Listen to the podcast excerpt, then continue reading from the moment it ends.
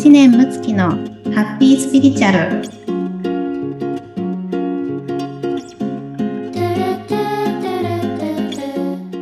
はい、むっちゃん、こんにちは。村友さんこんにちははい、それではハッピースピリチュアルスタートします。噛んじゃいましたね噛んじゃいました。今日は紙バージョンで。神回で、はい神回でお願いします。神回で。なつなげましたね無理やり。はい、はい。お願いします。お願いします。今日のテーマはですね、やはりあの、ポッドキャストの中でもすごく人気の高かったテーマを、うあの、再びんまた取り上げようと思うんですけれども、はい。やはりあの、夢の叶え方、うん。まあどんな風にしたらいいかっていうのは、やはりすごく人気が高くって、うん。うん。皆さんそういうのね、どうしたらいいんだろうって考えうん。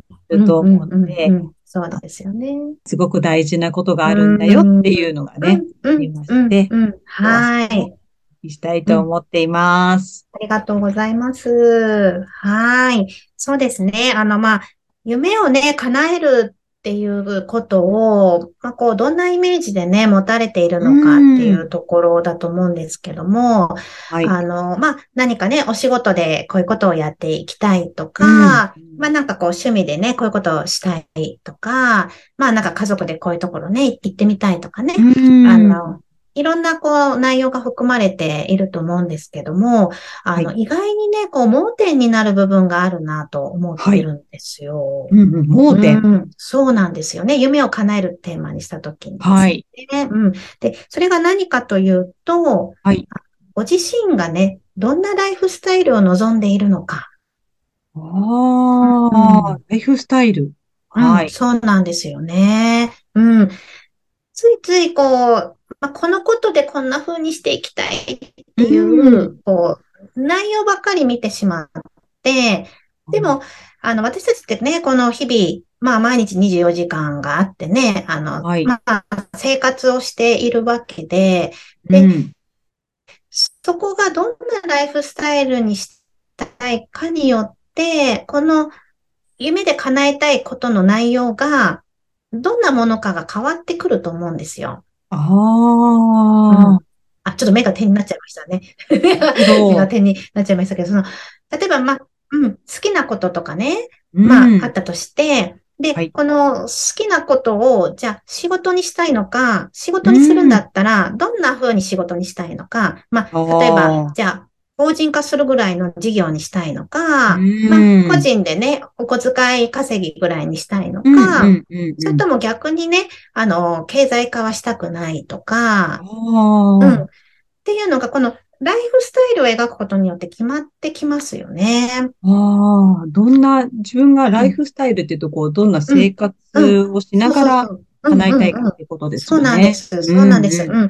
やっぱり、あの、私たちって時間が密接に関わってるわけであって、はーい。うん、この時間をどう過ごしたいかっていうのうんうんうんは、すごく大事なことなんですよね。はい。うん。あの、私はですね、今こういう仕事をさせていただいているのは、あの、お勤めをしてた時にですね、はい。ま、子供が生まれまして、で、うんあの、職場復帰した時に、うん。子供、子供とね、過ごす時間が全然なかったんですよ。ああ。うん。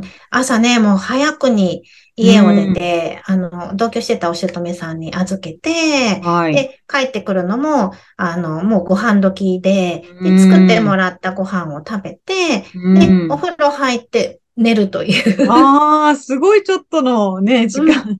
そうなんです。で、毎日ね、あの、バイバイってするときにね、もう泣き叫ぶわけですよ、子供もね。あうん。で、やっぱりなんか、まあ、お仕事をできたのはね、嬉しかったですけども、ーうんうんなんか何のために働いてるのかなっていうのをすごく疑問に思いまして、うん。で、その時にたまたまそのお仕事のお客様が、えー主婦の方でね、あの、はい自分の好きなことを仕事にしてらっしゃる方たちがいて、うん。で、あの、まあ、好きなことだと、あの、一生、こう、どんどん熟成することができるし、うんうん自分で、あの、仕事をすれば、あの、子供がね、学校から帰ってきた時に、お帰りなさいって言えますよって言ってくれたんですよ。うん、へえ。そうなんです。うん。なので、あの、あじゃあ私はやっぱりね、子供と一緒に過ごす時間が欲しいなと思って、で、じゃあ自分の好きなことってなんだろうって考えたときに、自分自身がこう心理療法のね、仕事をしてる方たちにずっと救ってきてもらってたので、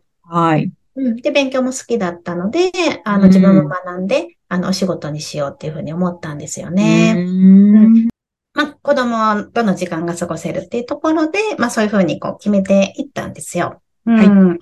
はい。で、じゃあ、その、うちの場合子供がじゃあ3人いるので、あの3人いるとね、やっぱりこう、どんどん経済的にもお金もかかってくるじゃないですか。うんうん、そうすると、じゃあ自分でやってる仕事をどんな風な事業規模にしようかなとか、はい。うん。で、そうすると結果ね、これたくさんの方にまた貢献できるなとかいうふうに、やっぱりこのライフスタイルと掛け算なんですよね。うん、うん、うん。うん、うん。で、例えば、あの、私経営者の方のね、ご相談に、あの、乗っていても、意外に精神的に充足してない方ってものすごく多いんですよ。へえ。うん。なんかこう、どうしてもね、経営者の方って言うと事業をされているから、うんうん、なんかすごくいい生活して満足されてるんじゃないかって皆様思われがちかもしれませんけれども、うんうん、実際こう蓋を開けてみると、やはりこの資金をね、運用しながら、えー、従業員抱えて、で、従業員たちの生活を守るために、一生懸命会社を経営していかないといけないっていう中で、意外にね、ご自身のね、プライベートってすごい犠牲にされていたりだとか、うん、あんまりね、こう、ご自身の満足みたいなものは、うん、考えきれてない方の方が多いんですよね。へー。うんでも、そうなんですね。うんうん、そうなんですよ。はい。でも、もしご自身がね、どんなライフスタイルを送りたいかっていうのが明確になっていれば、はい。多分ここをちゃんと掛け算で、うんうんうん。考えられると思うんですね。うんうんうん、もっと例えばプライベートを楽しく過ごしたいとかね、あの、そういう思いを大事にできれば、じゃあそのために、で、自分がやる仕事を、こう、どうやってね、あの、皆さんにもっと任せていって、うん、うん、どんな感じでこう経営していくかっていうところが、こう、明確になってきたりとか、はい。うん。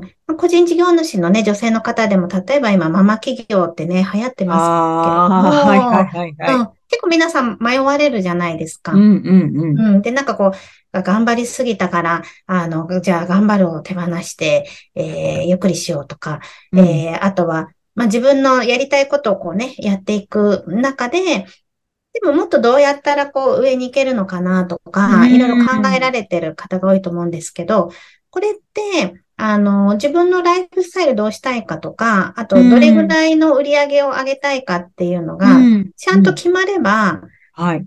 あの、逆算で、どれぐらいのことをするかっていうのが決まるので、あの、明確になるんですよ。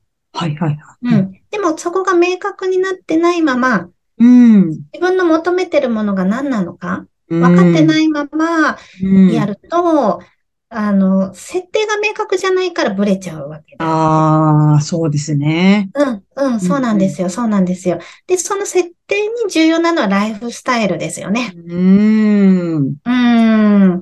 例えばじゃあ、月、じゃあ30万売り上げたいとかね、月100万売り上げたいっていう、うん、えー、個人事業主の女性がいたとして、はい。でも毎日毎日じゃあね、あの、作業とか発信に追われていたら、あの全然その日々がね、楽しくなかったりするわけじゃないですか。で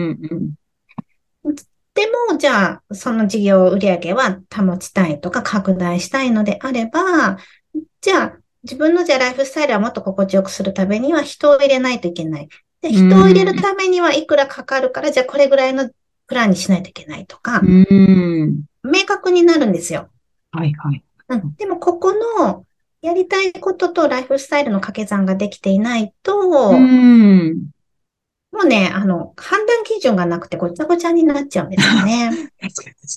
そうそうそう。明確じゃないから叶えることはできるわけがないというお話で、だけど、まあ、その、経験値のステージがあるので、もちろんやってみて、はい、あ、なんか忙しくなりすぎたから、もっとじゃあどういうふうにしたら心地よい授業ができるかな。で、また練り直すとか、うん、私みたいにお勤めして頑張ってみたけれども、うん、やっぱり子供との時間もっと取りたかったから、自分がやりたいことをやるね、あの、方法がないかなって探してみるとか、うん、あの、経験してまた考え直していけばいいので、あの、最初からね、明確なものを描く必要はないんですけども、つどつどそうやって振り返って、自分がどういうふうに過ごしたいのかを問いかけていくっていうことをしていただくと、あの、よりね、夢が楽しく叶えていけると思います。うん、そうですね。確かに掛け算って考えないと、なんかこう、0、100で、なんかもうダメだからもうやめたみたいななんかそうなりがちですよね。やっぱ仕事も行ってないから、やっぱりもう、あの、子育てに専念しなきゃって。ね、まあ、それはそれの経験でいいのかもしれないけど、はい、はい。本当に全部手放しちゃうとか。